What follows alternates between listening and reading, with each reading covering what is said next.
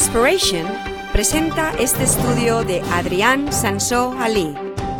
Esperamos que le inspire, que le ilumine y que le motive en la búsqueda de la verdad.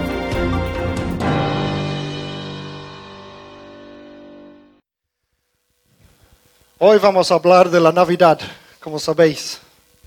No ha venido mucha gente nueva, pero eh, este, es- yo sé que este mensaje es para los que sí han venido, porque muchas veces estamos pensando, "Oh, este mensaje lo tendría que, escuchar esta persona o la otra, o la otra, o la otra.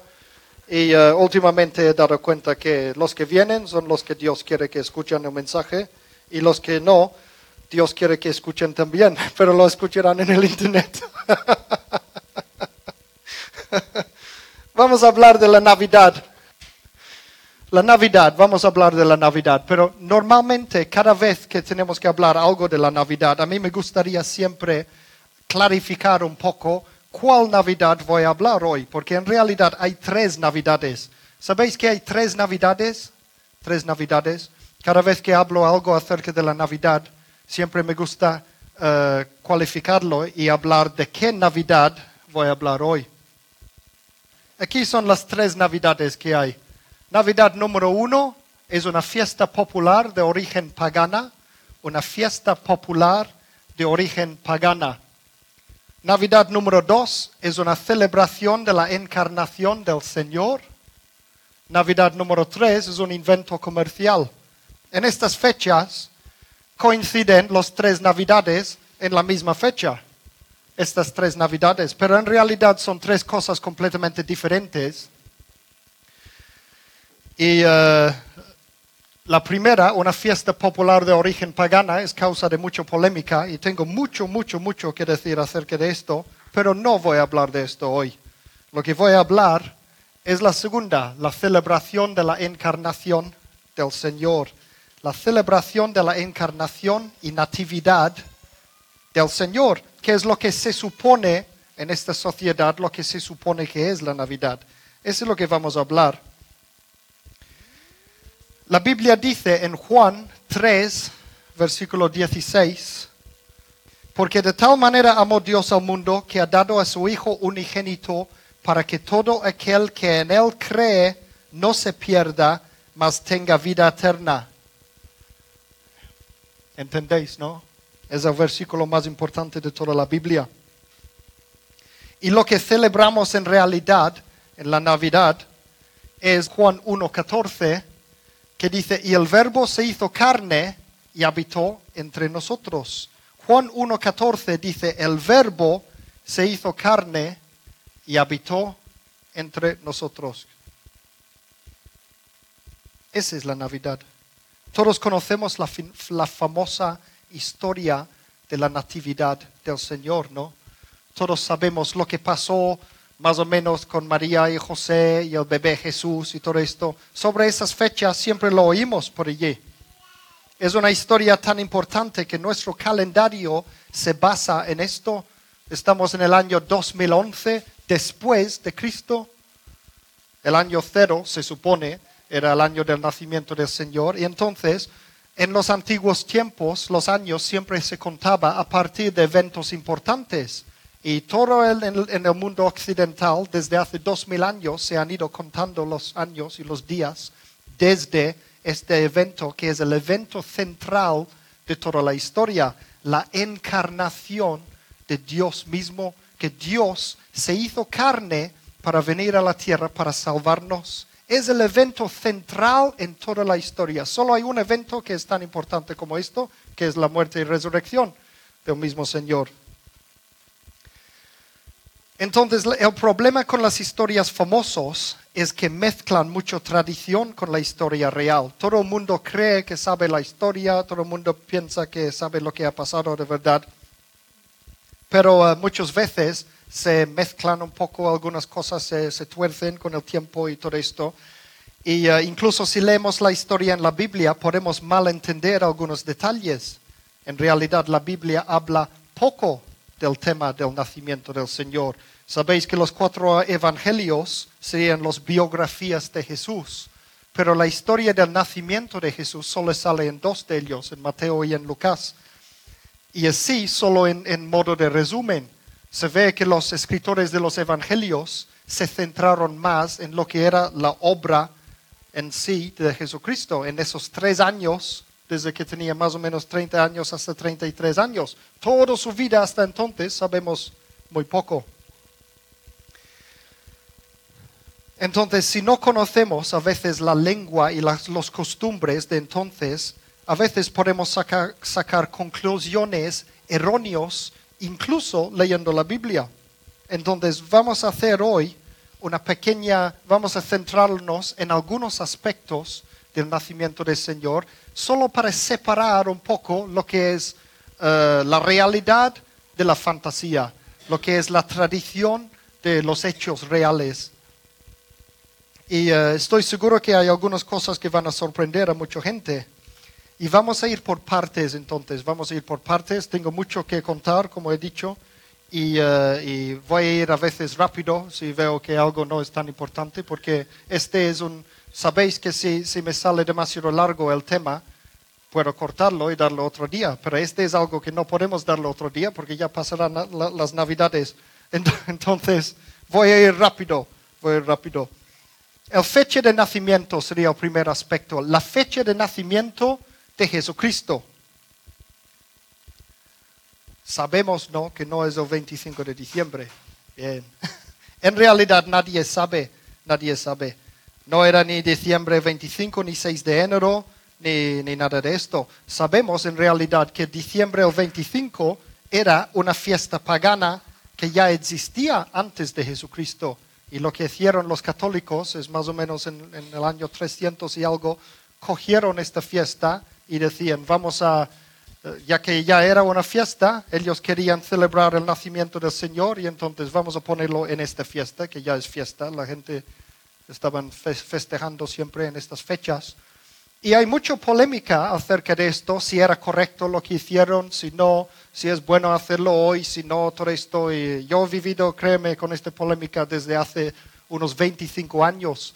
Yo los primeros 10 años de mi vida cristiana, más o menos cuando tenía 15 años hasta los 25 años, yo no celebraba la Navidad, porque miraba todo lo del antiguo pacto acerca de Dios que odia las costumbres paganas y todo esto, y, eh, bueno, un montón de, un montón de, de cosas. Entonces tengo mucho que decir al tema, pero vamos a centrarnos un poco más en los hechos de los, de los ¿cómo se llama? Del nacimiento en sí de Jesucristo. Ya el año que viene hablaré del otro tema. bueno, hay diferentes teorías que apuntan a diferentes épocas del año. Por ejemplo, en Lucas 2 y versículo 8, aquí mismo está, había pastores en aquella región que velaban y guardaban las vigilias de la noche sobre su rebaño. Se supone que si fuera en medio del invierno sería demasiado frío para hacer esto.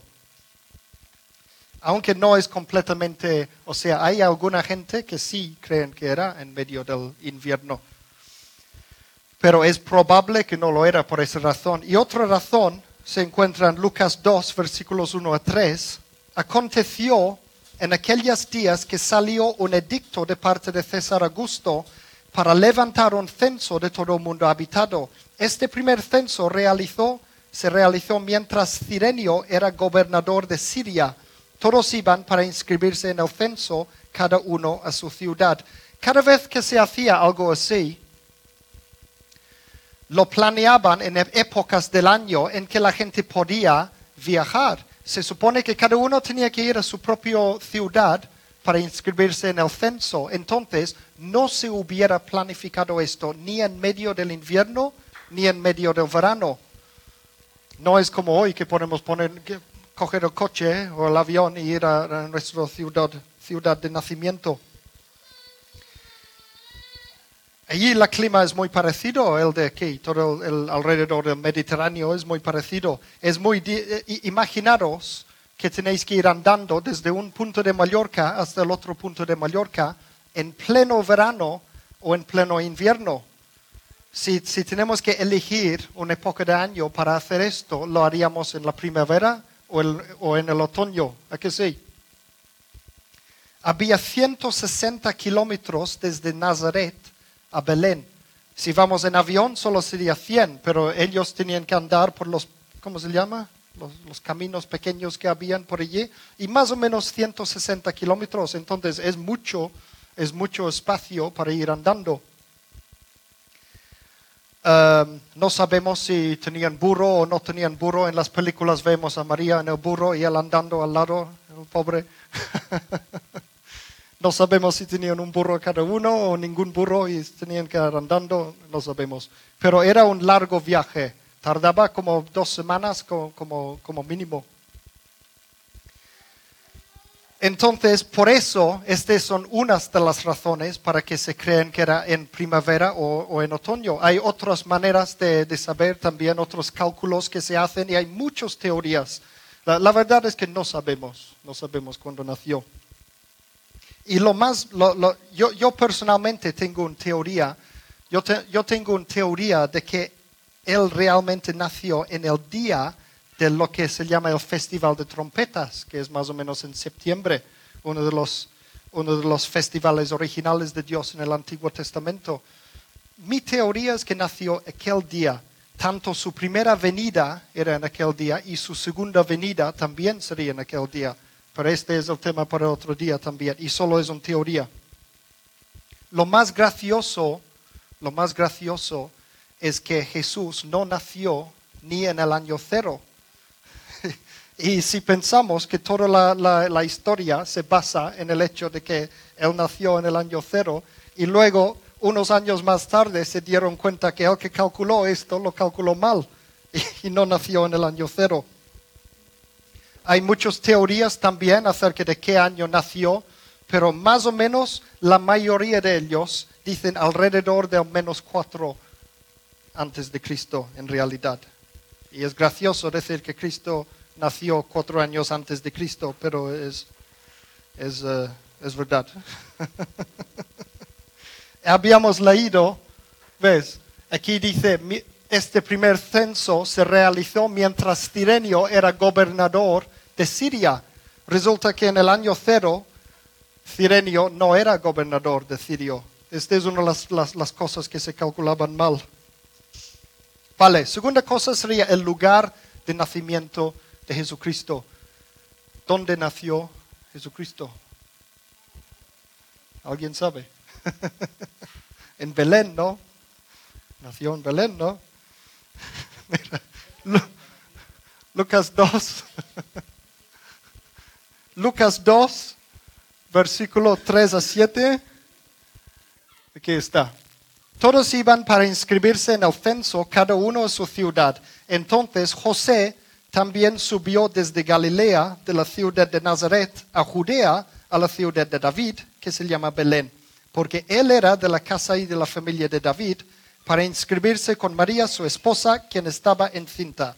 Aconteció que mientras ellos estaban allí, se cumplieron los días de su alumbramiento y dio a luz a su hijo primogénito.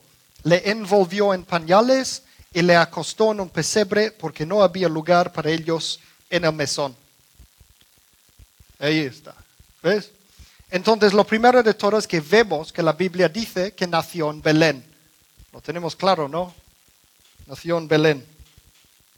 Pero ¿dónde exactamente? ¿Dónde en Belén? Hay algunos incluso que dicen que nació fuera, en las afueras de Belén, en una cueva. Allí había muchas cuevas en aquella zona. Hay algunas teorías que dicen esto.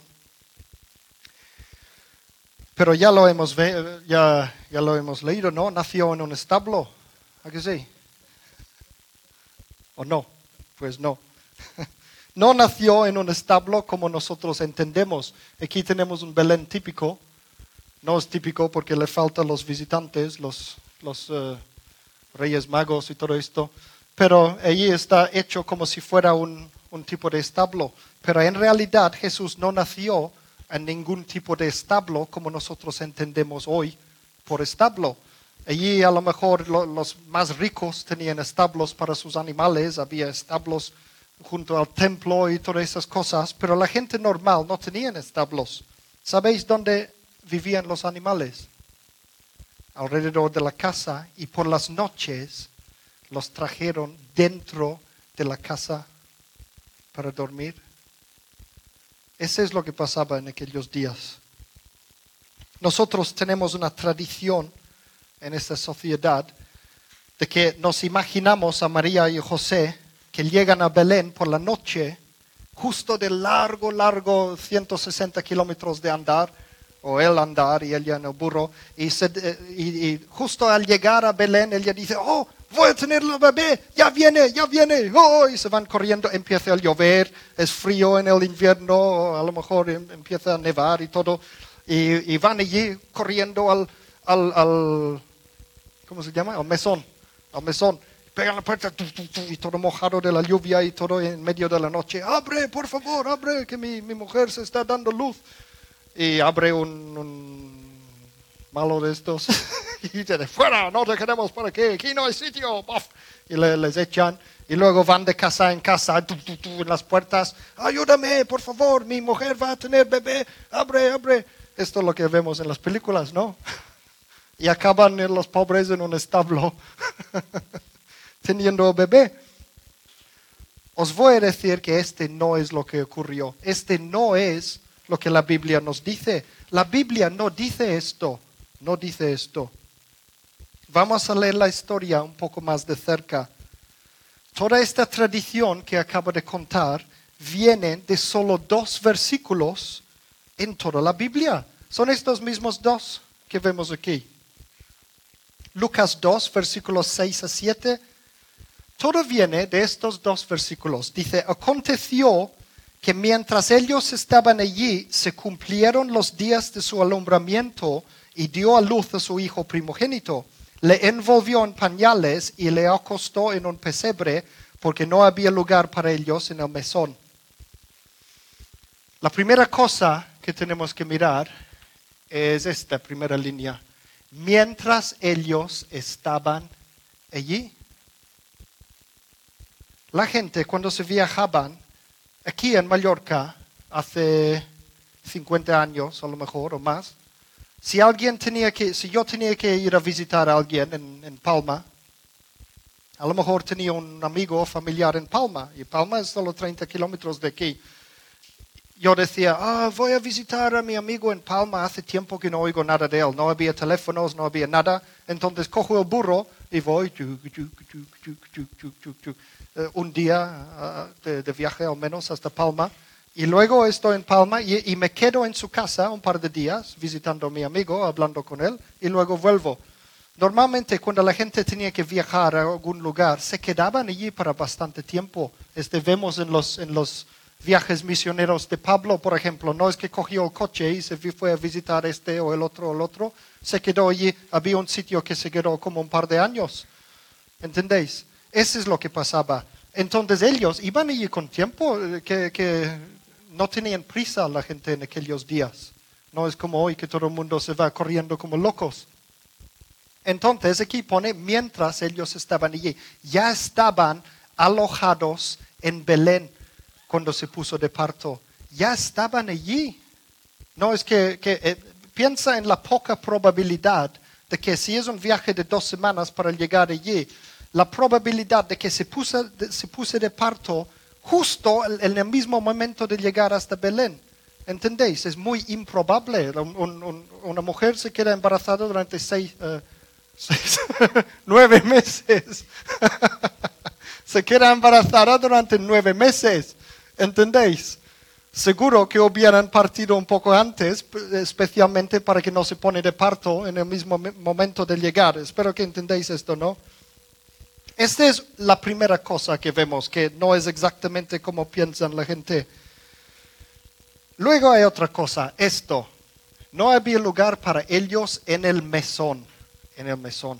Las últimas investigaciones acerca de la cultura palestina de hace dos mil años nos muestra que es muy improbable que había ningún mesón en Belén.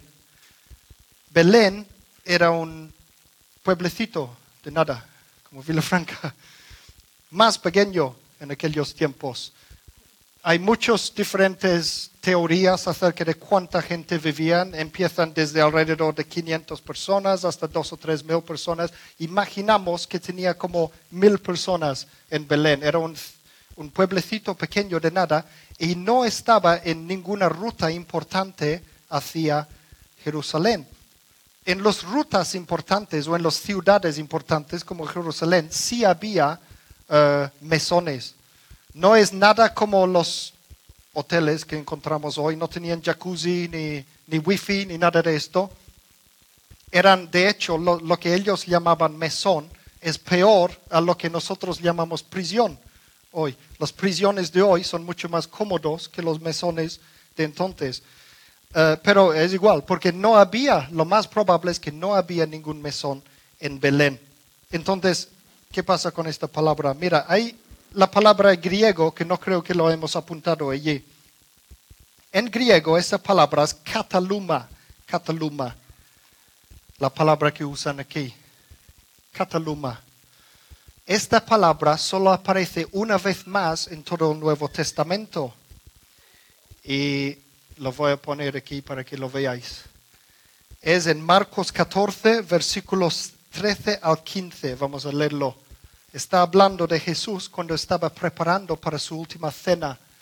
Él envió a dos de sus discípulos y les dijo, id a la ciudad y os saldrá al encuentro un hombre llevando un cántaro de agua.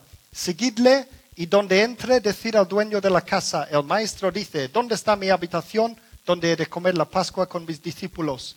y Él os mostrará un gran aposento alto ya dispuesto y preparado, preparado allí para nosotros.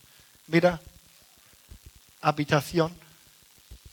Esta es la palabra cataluma, la única otra vez que lo encontramos en las escrituras y aquí dice que es un aposento alto. Y está hablando de un dueño de casa, es algo en una casa privada. O sea, Jesús tomó su último cena en un cataluma cuando vemos esta palabra mesón, es cataluma. Piensa en esto, piensa en esto. Y hay otra cosa que tenemos que pensar, que en la cultura del Medio Oriente, en aquellos días, no ser hospitalario a las personas era muy, muy, muy mal visto. La gente tenía que ser hospitables, se dice, hospitables.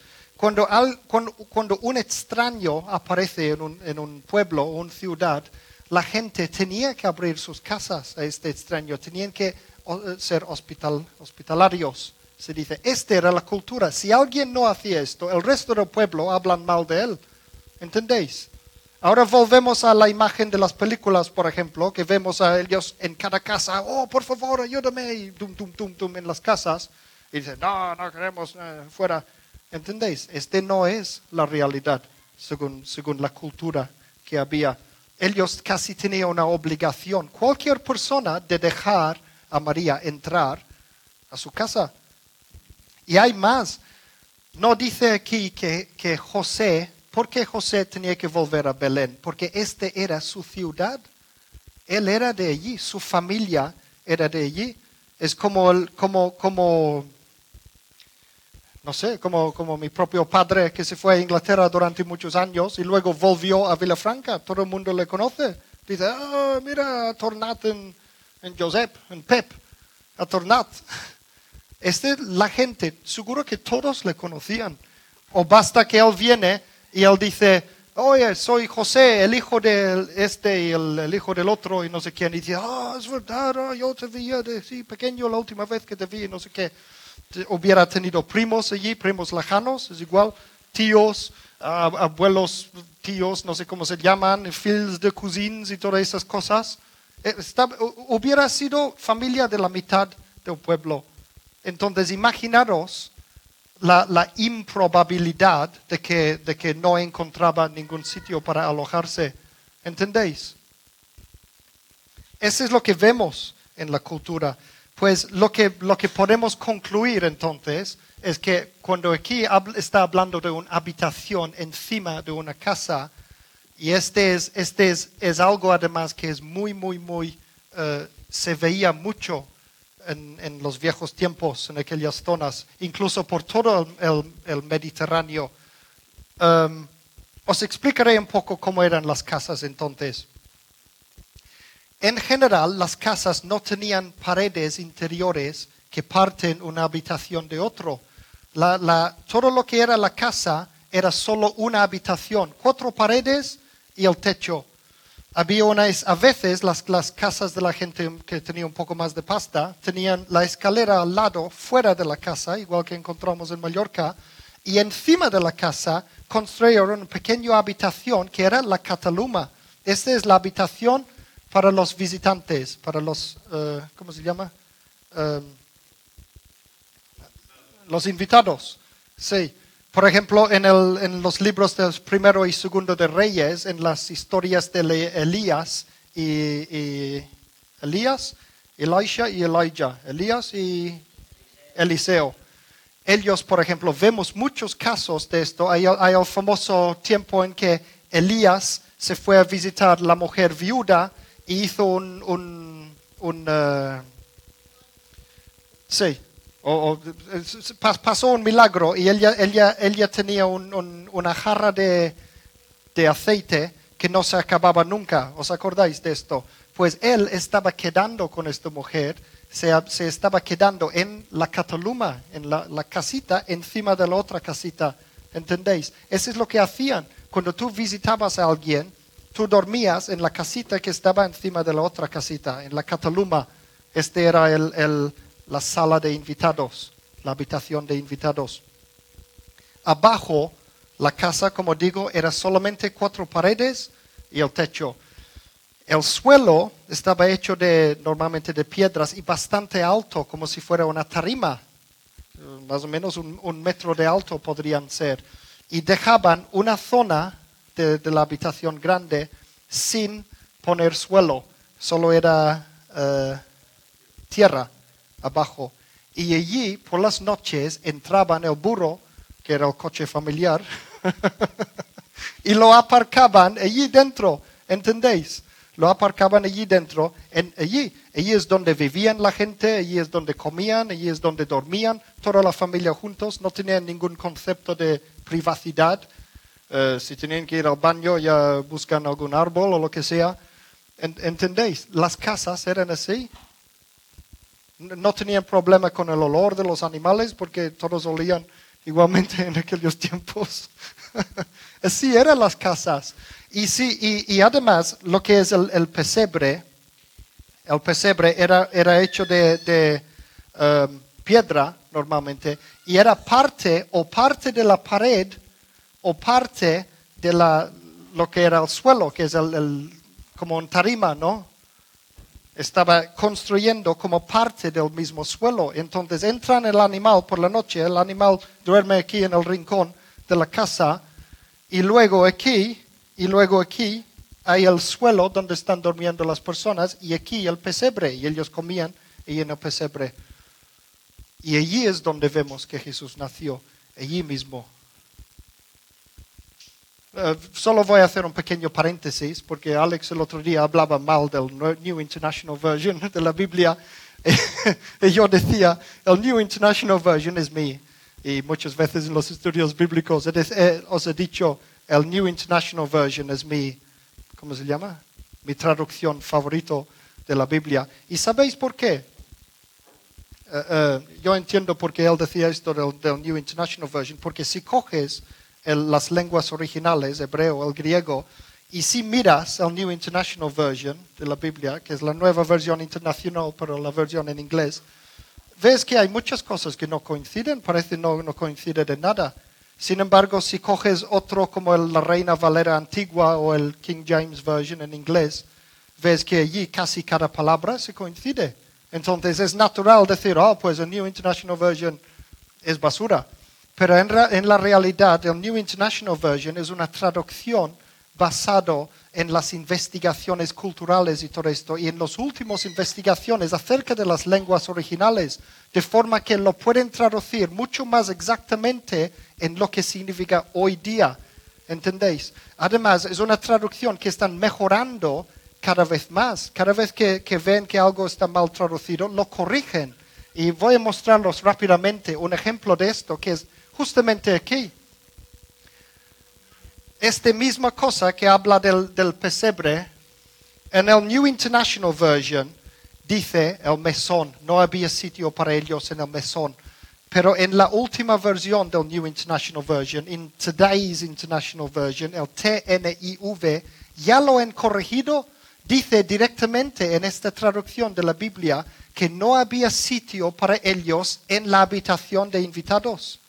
¿Entendéis? Ya está corregido en la Biblia, en lo que es mi, mi versión favorita de la Biblia. Y es mi versión favorita porque van corrigiendo estas cosas.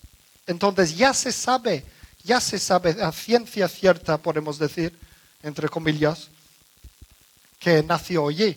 Si vemos esto, pues lo que tengo aquí, he puesto mismo Lucas 2, 6 a 7, vamos a leerlo así. Aconteció que mientras ellos estaban allí, que es en casa de sus familiares en Belén, se cumplieron los días de su alumbramiento y dio a luz a su hijo primogénito, que es Jesús, por supuesto. Le envolvió en pañales y le acostó en un pesebre, que es en el salón familiar de la casa.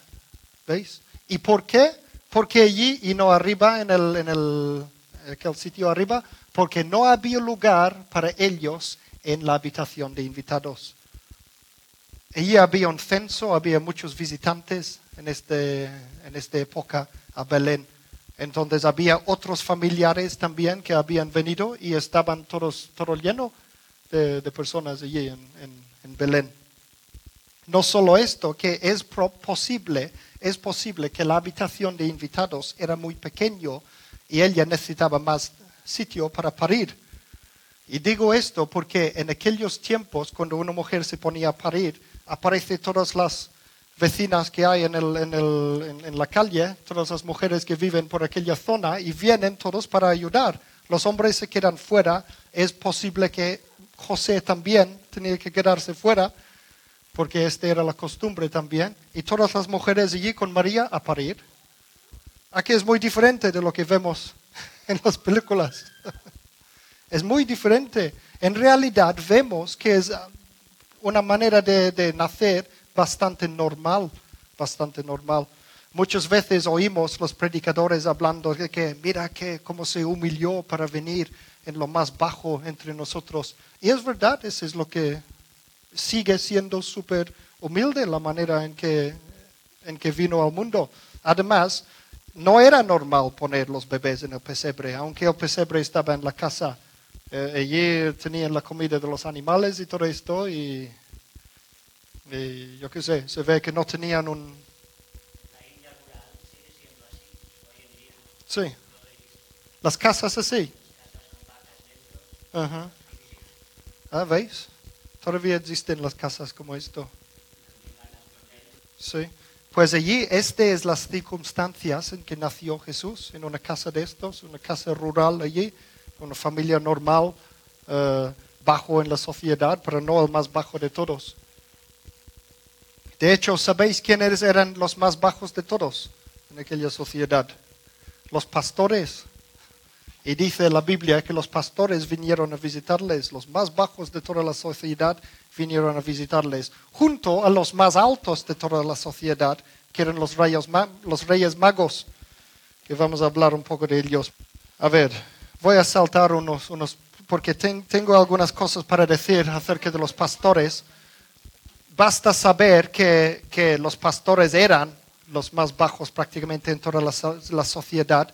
Es interesante saber que Jerusalén era muy cerca de Belén, era como de aquí a Manacor, aquí, fuera, aquí en Villafranca es como si fuera Belén y Manacor es Jerusalén, así de cerca, como nueve kilómetros. Y Jerusalén es donde tenían el templo, donde hacían sacrificios cada, casi cada día, o cada día, no me acuerdo ahora, pero sacrificaban un montón de animales allí en el templo. Entonces, en las afueras de Jerusalén estaba lleno de manadas de, ovejas y, vacas. ¿Entendéis? Entonces, imaginaros, aquí está Belén y Manacor es Jerusalén. En todas estas, estas tierras que hay entre aquí y Manacor estaba lleno de animales con, sus pastores. Entonces, cuando el ángel vino a los pastores por la noche, cuando el ángel vino a los pastores por la noche, uh, Esta es otra cosa interesante para ver. Lo voy a, lo voy a dar en sumario, en, en- en modo de resumen, básicamente. Pero el ángel vino por la noche, ya, ya nos dice en la Biblia. Pero él dijo a los, a los, a ver si lo tengo aquí. Lucas 2, 8 a 12. Este está hablando de la visita del ángel a los pastores. Y mira lo que pone, que hoy en la ciudad de David os ha nacido un Salvador. ¿Sabéis qué significa esto? Que lo más probable es que Jesús se nació de día y no de noche, con el superestrella ahí brillando encima, como vemos en las películas. Tenemos ahí una película muy bonita que se llama La Natividad y eh, me encanta, es muy bueno. No, no significa que es una mala película si tienen algunas cosas que no corresponden a la realidad. Pero lo que parece ser es que Jesús nació en el día, luego el ángel visitó al- a los pastores por la noche y luego los pastores, mira lo que, lo que decían. Lucas 2, versículos 15 a 18. He dicho que no mencionaré los pastores, pero ahora ya estoy hablando de ellos. Lucas 2, 15 a 18. Bueno, ellos dicen, pasemos ahora mismo hasta Belén y veamos este que ha sucedi- sucedido, ¿vale? Y en las películas vemos que aparecen rápidamente, a ver, ¿dónde está el bebé? Y todo esto. ¿Sabéis lo que hubiera ocurrido en la realidad? Tenían que primero empaquetar los, yo no sé dónde guardaban los, los animales, pero tenían que guardarlos primero.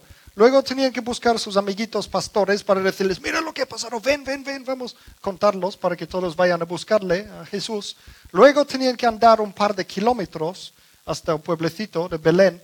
Luego entraban en Belén y, y no sabían dónde encontrar al bebé, entonces empezaban a despertar a toda la gente en la ciudad para preguntarles, a ver, ¿dónde está el bebé que ha nacido hoy? ¿Entendéis? Y la gente, encima que no les caía bien en aquellos tiempos los pastores, a veces pasa, pasa hoy día con, los pastores de las iglesias.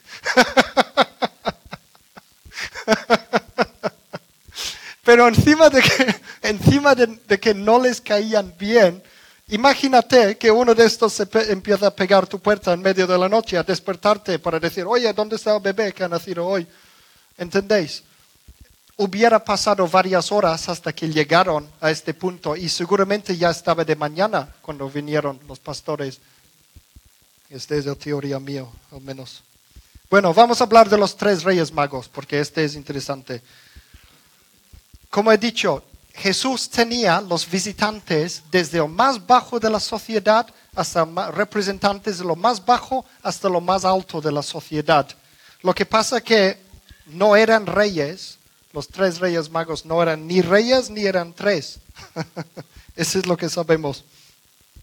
Pero sí eran gente muy, muy, muy alto en la sociedad. ¿Quién eres? ¿Quiénes eran? ¿Quiénes eran? En griego pone magoi, magoi o magi o magi o magoi o no sé cómo se- se- se dice, pero significa hombres de mucho conocimiento, hombres de mucho conocimiento. Eran los académicos o los científicos de su, su época. Es como nosotros vemos los académicos y los científicos, que son los que, que están descubriendo los nuevos conocimientos todo el tiempo. ¿Entendéis? Igual que nosotros hablamos, los científicos saben esto y han descubierto esto y lo otro. Entonces, eran los magi que hacían este, este tipo de cosas, los magos. Está traducido como magos, pero no es alguien con una varita mágica que hacían magia así, como en Harry Potter.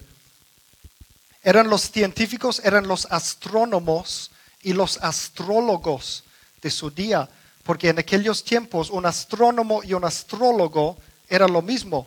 Hoy día es muy diferente. Un astrólogo, un astrónomo ve lo que hay y los astrólogos básicamente son de superstición. Entendemos esta diferencia hoy. Pero entonces ellos miraban las estrellas y buscaban señales de Dios acerca de las cosas que tenían que venir. Y era el origen de lo que es la astro, astrol- astrología. Astrología. Este es lo que eran ellos. ¿Y de dónde eran? La Biblia dice que eran oeste, venían del oeste simplemente. Hay varias investigaciones que se han hecho, hay varias teorías, como en todas esas cosas. Pero las investigaciones más modernas apuntan a lo que es hoy día Irán, el antiguo Persia, de que ellos venían de Persia. Y si miramos en la mapa, que no he podido traer uno hoy, pero es directamente al oeste. Persia era directamente al oeste, es como dice, al este, este. Sí, sí, sí, es verdad, porque yo he puesto oeste aquí, porque no sé español. Era este, sí. La Biblia dice, porque el oeste era la mar.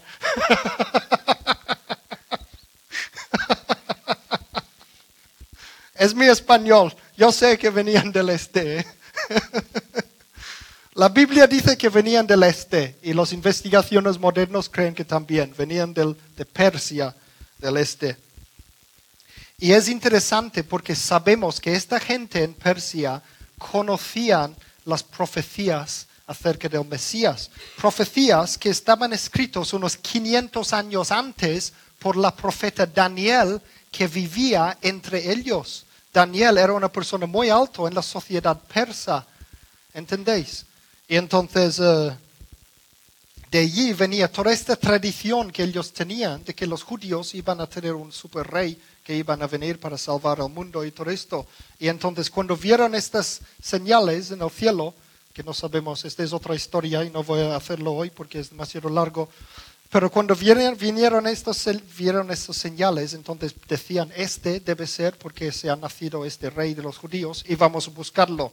¿Entiendes? Entonces en las películas, en esta película muy bonito que se llama La Natividad, salen tres, el, Baltasar, el Melchor y el otro, Gaspar, que no es verdad, no, no se llamaban así. Eh, y, son como unos medio tontos en la película también. ¿Cómo, cómo se dice? Uh, Mr. Bean, se parecían a Mr. Bean. Uh, hay, hay, una palabra que no encuentro, pero es igual, están, están allí. No, no, ellos no cogían los tres camellos y empezaban a andar tiki, tiki, tiki, tiki, tiki. En el camino hubieran sido robados, matados y robados seguramente, porque cualquier persona hubiera visto que ellos tienen dinero por, la manera de vestir y que llevan oro y no sé qué con ellos, hubieran muerto en el camino. Entonces, eh, ¿cuántos eran? ¿Cuántos eran entonces? ¿Sabéis que era normal en aquellos tiempos que cuando tenían que viajar muy lejos en el desierto, hacían unas caravanas de unos 40 o 50 personas. No significa que era, había 40 o 50 magos de estos, pero sí varios de ellos y con sus siervos, con sus ayudantes, con su, la gente que tenía que traer toda la comida para tanto tiempo que necesitaban para viajar y, todo el mini ejército de guardaespaldas y todo eso que, que iban a necesitar. ¿Entendéis? Era todo un, montón de gente, toda una pandilla. Eh, y, venían de muy lejos, es como 1200 kilómetros como mínimo lo que viajaron. Se, se, calcula que era un mínimo de 1200 kilómetros. Hubiera supuesto como un mínimo de dos meses de viaje. Hubieran tardado dos meses como mínimo para ir. Vale. Sabemos que eran muy ricos, ¿no? Mateo 2, versículo 11, ya sabemos todos esto, pone, entonces abrieron sus tesoros y le ofrecieron presentes de oro, incienso y mirra. Y en aquellos días el incienso y el mirra valía tanto como el oro, eran tesoros, grandes tesoros. Además, fijaos que pone, entonces abrieron sus tesoros, hubieran venido con sus cajas de tesoros y todo. Este era una gran una gran caravana de personas que venían. Y fijaos también en Mateo 2, versículo 3, dice que cuando el rey Herodes oyó esto, se turbó y toda Jerusalén con él, porque había entrado en la ciudad toda esta gente, en su gran pandilla de gente súper importante, entraban en la ciudad de Jerusalén y empezaba a preguntar a toda la gente, ¿dónde está el rey de los judíos que ha nacido. ¿Dónde está el rey de los judíos y todo esto? Imaginaos. Y toda la gente, oh, ¿qué es esto? ¿Qué pasa aquí?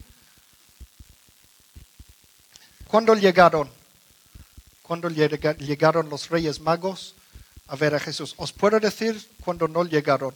No llegaron la primera noche junto a los, junto a los pastores. Los pastores llegaron la primera noche. Ellos llegaron un mínimo de 40 días después, un mínimo y un máximo de dos años después. Digo un mínimo de 40 días porque en Lucas 2, 22 dice, cuando se cumplieron los días de la purificación de ellos conforme a la ley de Moisés, llevaron al niño a Jerusalén para presentarle al Señor.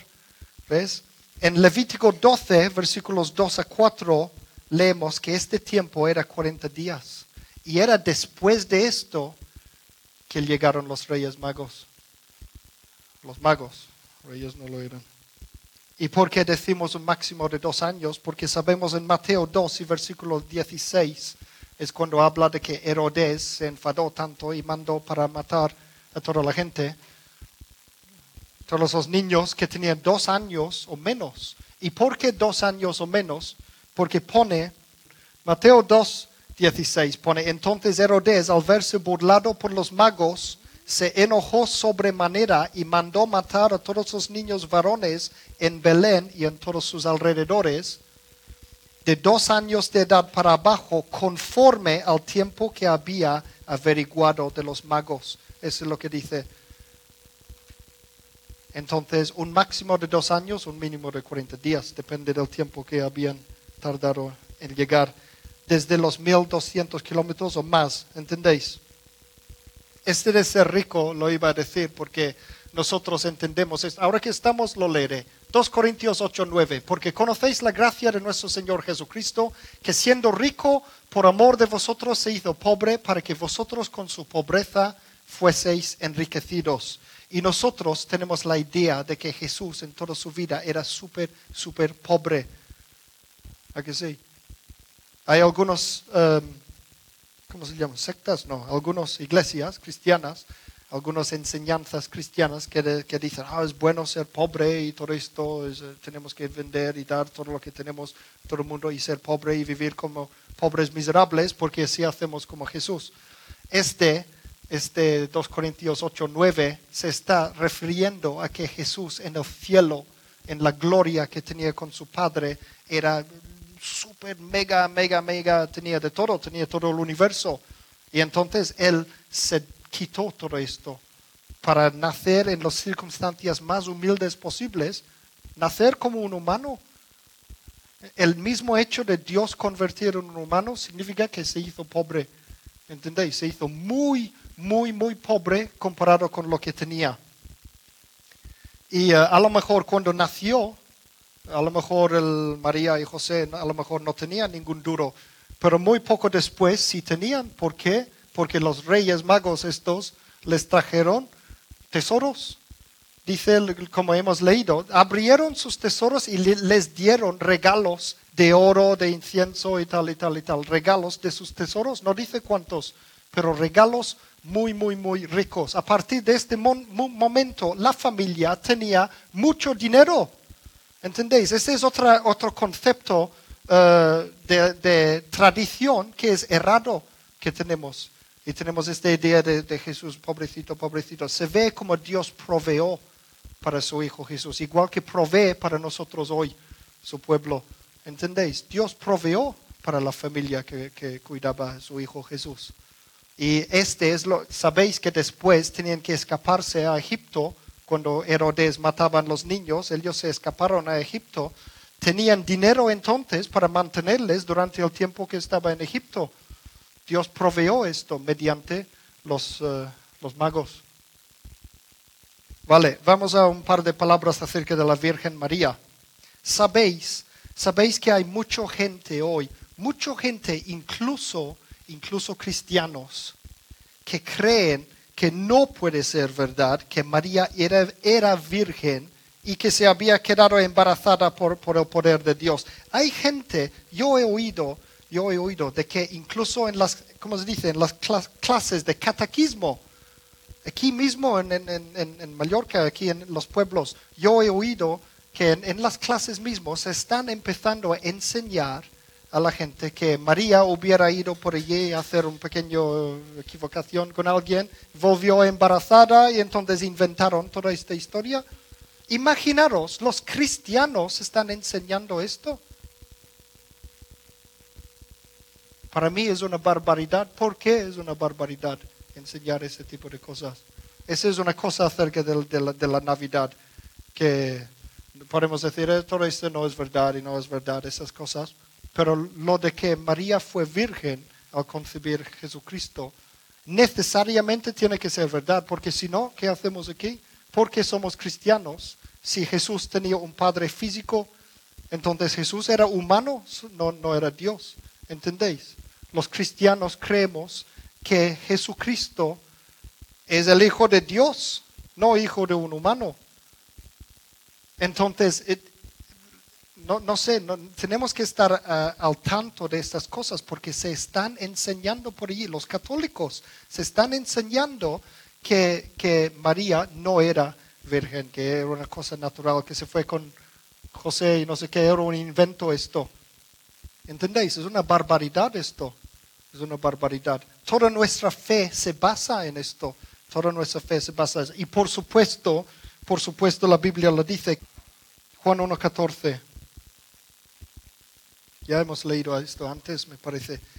Y el verbo se hizo carne y habitó entre nosotros y contemplamos su gloria como la gloria del unigénito del Padre.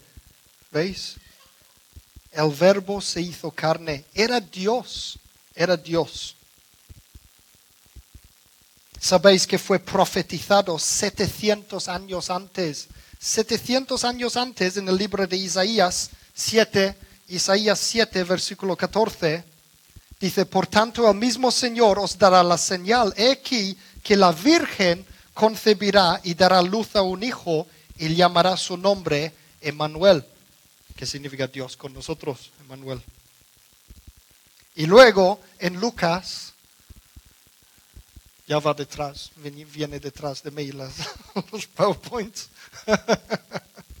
si me paro bastante, bastante tiempo, el, el PowerPoint se llega. Lucas 1, 26 a 27. En el sexto mes, el ángel está hablando del sexto mes del embarazo de, de la otra, de Elizabeth, la madre de Juan el Bautista. En el sexto mes, el ángel Gabriel fue enviado por Dios a una ciudad de Galilea llamada Nazaret, a una virgen, a una virgen, desposada con un hombre llamado José, de la casa de David.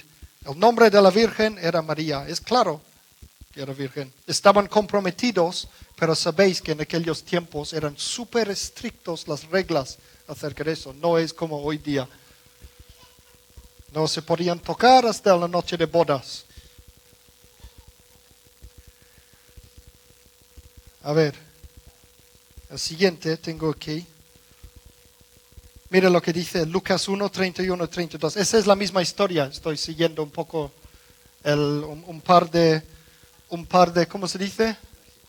Un par de versículos más adelante. Pone, "He aquí concebirás en tu vientre, versículo 31 a 32. He aquí concebirás en tu vientre y darás a luz un hijo y llamarás su nombre Jesús.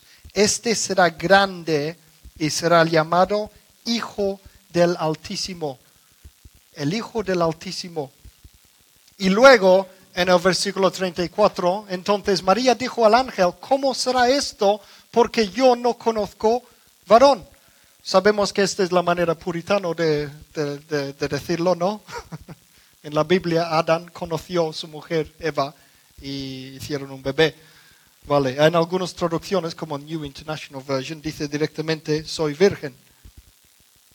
Entonces dice, el ángel le dijo, el Espíritu Santo vendrá sobre ti y el poder del Altísimo te cubrirá con su sombra, por lo cual también el santo ser que nacerá será llamado Hijo de Dios. ¿Veis? El santo ser que nacerá de esto será llamado Hijo de Dios. Literalmente es Hijo de Dios. Literalmente. No hubiera sido literalmente si era simplemente hijo de, de hombre. ¿Entendéis? Nuestra fe se basa en esto. Ya nos conviene creer, o sea, si creemos que la Biblia es el libro de Dios, si creemos que, que Jesús es el Hijo de Dios, pues ya tenemos que creer que pasó de esta manera. Jesús era 100% hombre y 100% Dios. Y era necesario esto para poder salvar al mundo.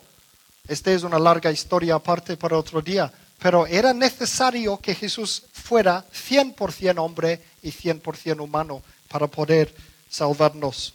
Y hay, una escritura que dice en primero de Pedro 1, versículo 23. Tengo muchas escrituras, pero no, no faltan muchos, no os preocupéis. Primero de Pedro 1, 23, lo voy a leer para no buscarlo aquí.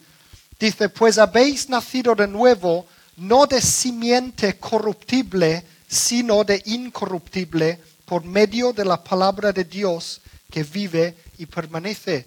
El Jesús no nació de simiente humano, de semilla humano, nació desde la semilla de la palabra de Dios. ¿Entendéis? El verbo que se hizo carne. Y luego, por supuesto, en Mateo 1, 24, 25, Mateo 1, 24, 25, cuando José despertó del sueño, hizo como el ángel del Señor le había mandado y recibió a su mujer, pero no la conoció hasta que ella dio a luz un hijo y llamó su nombre Jesús. Aquí otra vez conoció, ya sabemos lo que significa. ¿Entendéis? María era virgen hasta que nació Jesús. Y es importante, este es, eh, em, hay mucha gente de, aquí, los católicos de aquí, de aquí mismo en, en Villafranca, muchos de ellos no se dan cuenta de que después de esto, María sí tenía relación normal y tenían más hijos. Yo recuerdo, había una mujer hace un par de, un par de años que venían a nuestros estudios bíblicos, una mujer católica del, pueblo, y eh, cuando se enteró de que Jesús tenía hermanos físicos, ¿cómo se, cómo se, se llama? Era, ¡Oh! ¿qué dices? ¿Cómo puede ser esto? a lo mejor tú estabas, Bárbara. Um, escándalo, era todo un escándalo para ella saber que, que, María luego uh, hacía... Uh, uh, um, ¿Entendéis? Y, y, me dijo, no vayas por las calles diciendo esto, ¿eh? De que, de que Jesús tenía hermanos. Sabemos que Santiago, el autor del libro de Santiago y el autor del libro de Judas, no el Judas el malo, el otro, eran hermanos físicos, medio hermanos en realidad, tenían la misma madre María. Y sabemos que María no era ningún purísima, no sé qué, qué dicen, eh, un humano completamente normal como cualquier otra, con la diferencia de que eh, tuvo un bebé sin lo otro, ¿entendéis? Vale, espero espero que me entendéis.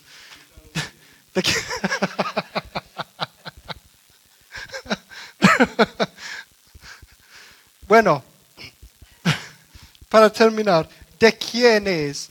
¿De quién es la fiesta de Navidad? Y otra vez, no quiero entrar en toda esta polémica de ah, si antes era de los paganos y no sé. Yo digo hoy, ¿de quién es la fiesta de Navidad hoy? Cada año millones de personas supuestamente celebran la natividad del Señor. Millones y millones de personas alrededor del mundo, supuestamente, pero se olvidan de Él. Supuestamente estamos celebrando un cumpleaños. Es como celebrar el cumpleaños de alguien y no invitarle a su propia fiesta. ¿Entendéis? Hoy es cumpleaños de, David. Entonces vamos todos a vamos a hacer una fiesta sin él y vamos a regalarnos los unos a los otros, regalos y hacemos mucho fiesta y fiesta y que él se quede fuera. Ese es lo que está pasando hoy día con la Navidad. Celebramos un cumpleaños de alguien y olvidamos de invitar al protagonista. Ese es lo que está pasando. Entonces yo quiero preguntaros hoy, ¿qué quiere Jesús para Navidad? ¿Qué quiere Jesús? Porque tanto comercialismo, hemos visto que uno de los tres navidades es un invento comercial, todo como locos, toda la gente que se van de una parte a otra como locos comprando regalos para todos, dan regalos a todos menos menos a Jesucristo. ¿A que sí? ¿Qué quiere Jesús para Navidad? ¿Qué quiere Jesús para Navidad? Ahora que no hay niños, aprovecho para contaros un secreto. Papá Noel no existe. Iba a dar todo el, tema sin mencionar a Papá Noel. Pero ahora aprovecho. No existe. Bueno, este es otro día para hablar de Papá Noel. Igualmente, yo no creo en que es bueno, eh, ¿cómo se dice? Mentir a los niños. No, no es cristiano esto. Pero hay maneras de, de- de hacerlo bien y otras maneras de no. Pero ese es otro día. Mira, ¿qué quiere Jesús para Navidad? ¿Sabes que Jesús escribió también una carta a los Reyes Magos? Podemos decir, entender esto en modo, en modo simbólico. Jesús también tenía un- su carta a los Reyes Mago- Magos en modo simbólico. Hay una oración muy personal de Jesús a Dios justo antes de morir. Y ese se encuentra en Juan 17, el Juan, todo el capítulo 17 de Juan es una oración muy personal que Jesús hablaba con Dios. Y vamos a ver algunos, algunas partes de esta oración, porque este es lo que quiere Jesucristo. Esto es lo que quiere Jesucristo para Navidad. Versículo 9. Yo ruego por ellos, está hablando de sus discípulos. No ruego por el mundo, sino por los que me has dado, porque tuyos son. Está hablando al Padre de lo que Él quiere para sus discípulos. ¿Veis? Versículo 11. Padre Santo, guárdalos en tu nombre que me has dado, para que sean una cosa así como nosotros lo somos. ¿Os fijáis? ¿Os fijáis? Para que sean una cosa, no, no unidos, pero tan unidos como Jesús es con el Padre. ¿Entendéis? Mira, versículo 13. Pero ahora voy a ti y hablo esto en el mundo para que tengan mi gozo completo en sí mismos. Jesús quiere que nos gozamos, que estemos felices, que tenemos el gozo de Jesucristo en nosotros. Y luego versículos 20 a 23, pero no ruego solamente por estos, sino también por los que han de creer en mí por medio de la palabra de ellos. ¿Os dais cuenta?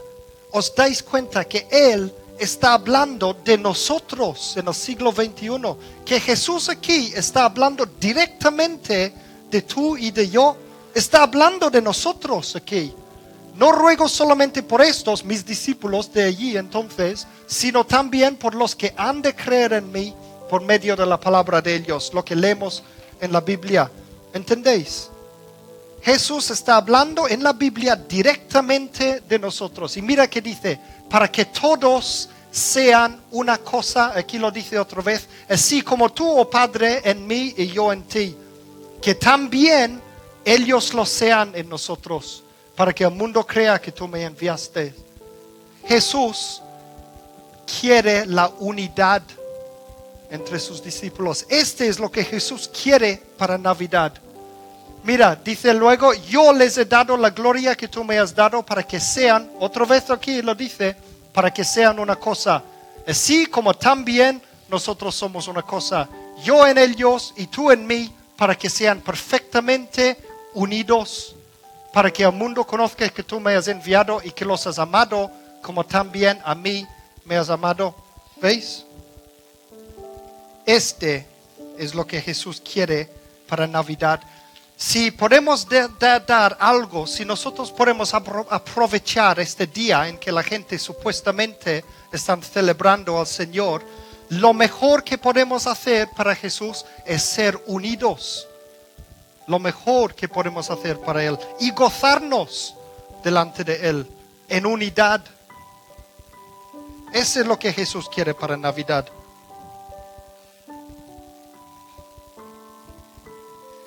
Y hay una cosa más importante todavía que Jesús quiere, y sabéis qué es?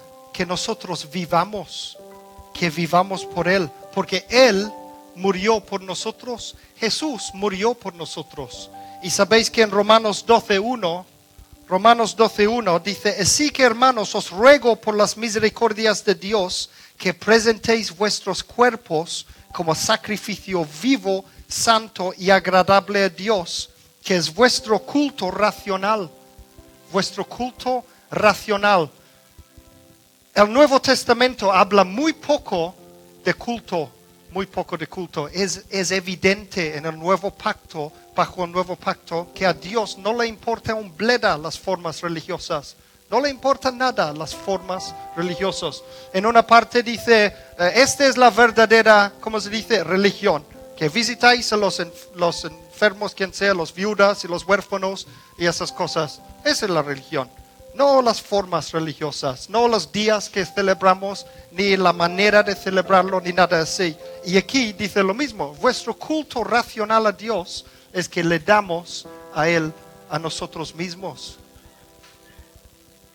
Él nos dio su vida, entonces que le demos nuestras vidas a Él para su servicio y gloria, no matándonos como sacrificio, sino en sacrificio vivo. Dios quiere nuestros corazones, quiere a nosotros mismos. Eso es lo que Dios quiere para Navidad. Eso es lo que podemos regalarle a Navidad.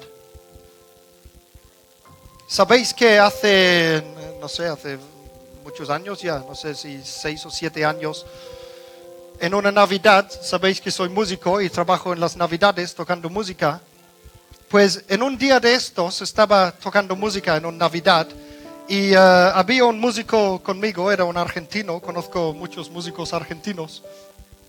Y yo no sé si puedo imitar su voz, pero hablaba muy gracioso, muy, muy, muy fuertemente argentino. ¿Y sabes lo que decía? Estuvimos sentados y todo el hotel estaba con árboles de Navidad, con decoraciones y todavía musiquita detrás de, de villancicos y todas esas cosas. Él no era cristiano ni nada, ni a lo mejor ni sabía que yo lo era. ¿Y sabéis qué me dijo? Me dijo, ¿cómo odio la Navidad? que todo el mundo se pone tonto en Navidad, que todo el mundo se, se, se, aman, se aman, la gente se aman entre ellos, se ponen tontos en Navidad. Eso es lo que me dijo. La gente todos se pone tontos en Navidad porque hablan de Jesús y se aman los unos a los otros. Es la única época del año en que todavía en esta sociedad podemos entrar en Carrefour, en un, supermercado y oír canciones que hablan de Jesús es la única época de año que podemos hablar a nuestros amigos acerca de Jesús sin que nos tomen por idiotas. ¿Entendéis? Y, sabéis qué está pasando, sabéis qué está pasando. Por un lado, tenemos polémica entre los cristianos, que si es fiesta pagana y todo esto, y todo, realmente son argumentos del Antiguo Testamento, no tiene nada que ver con lo que Dios quiere de nosotros hoy día. Este por un lado, entonces entre los mismos cristianos no hay unidad en este tema. Y luego, por otro lado, y este está pasando especialmente en Estados Unidos, hay grandes movimientos de ateos que quieren quitar, quieren quitar a Jesús de la Navidad. Están inventando nuevas palabras como Winterval o Winterfest, que es el festival del invierno y todo esto. Este pronto viene aquí a España, si ya no ha venido. ¿Entendéis? En Inglaterra está empezando a pasar.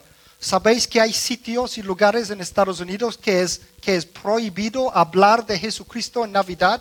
¿Sabéis que, es, que, que, que te pueden llevar al tribunales si dices feliz Navidad a alguien? Porque dicen, oh, estás, este es eh, ser cristiano. Hay sitios donde es prohibido hablar de la religión.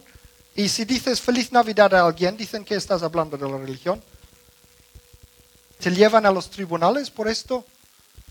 Entonces, mientras que hay cristianos que se pelean entre ellos por ese tema de Navidad, detrás de nuestras espaldas está pasando esto. Se nos está quitando Jesucristo de la Navidad. Entonces yo quiero animaros más que nunca. A nosotros los cristianos somos los primeros que tenemos que celebrar la Natividad del Señor. Nosotros tenemos que ser los primeros que celebramos las cosas de la vida de Jesús y que aprovechamos toda esta cosa que hay, todo este montón de, comercialismo que hay, todo eso, que aprovechamos este momento. Nosotros personalmente, no, os habéis fijado algunos, si enviamos cartas de Navidad, tarjetas de Navidad a la gente, siempre ponemos algún escrito de la Biblia algún poema o algo así de la Biblia, aprovechamos para predicar el Evangelio en Navidad, porque el Navidad es el momento del año para hacerlo más que nunca. Predicar el Evangelio en Navidad. Eso es lo que quiero animarnos, animarnos hoy. Entonces, Jesús quiere que seamos unidos y los cristianos somos los primeros que tenemos que presentarnos al mundo como un cuerpo unido. Yo creo que la encarnación, la encarnación del Señor es una razón para gozarnos. Es una razón para ser felices y para gozarnos. Si el mundo está por allí gozándose de tonterías, de estupideces, de, hombre gordo vestido de rojo y todo esto, ¿cuánto más deberíamos nosotros gozarnos por Jesucristo? Porque nosotros tenemos la vida eterna. Bueno, eso es todo lo que quiero decir hoy. no es todo lo que quiero decir acerca de la Navidad, pero es todo lo que tengo tiempo para hoy. El resto tendrá que ser la Navidad que viene. Feliz Navidad, entonces. Feliz Navidad.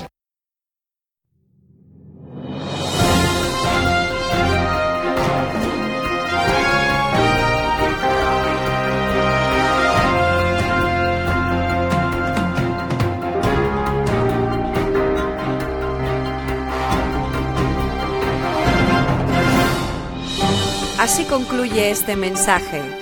Confiamos que le haya bendecido y que le haya inspirado a continuar la búsqueda de la verdad. Para más información, visita nuestra web www.singspiration.es. Gracias por apoyar esta obra social.